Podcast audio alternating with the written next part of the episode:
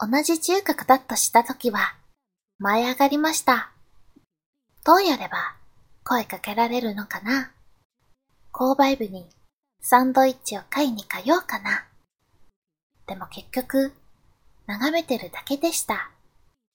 だってみんな仲良しすぎるんだもの。私の入るスペースはないんだもの。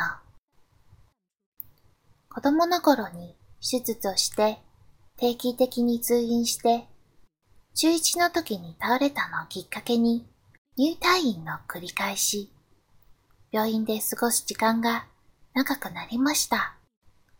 ほとんど学校に行けなかったな。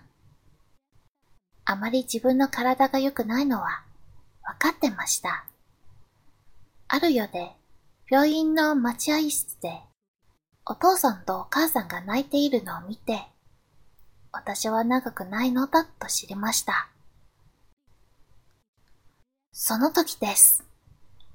私は走り出したのです。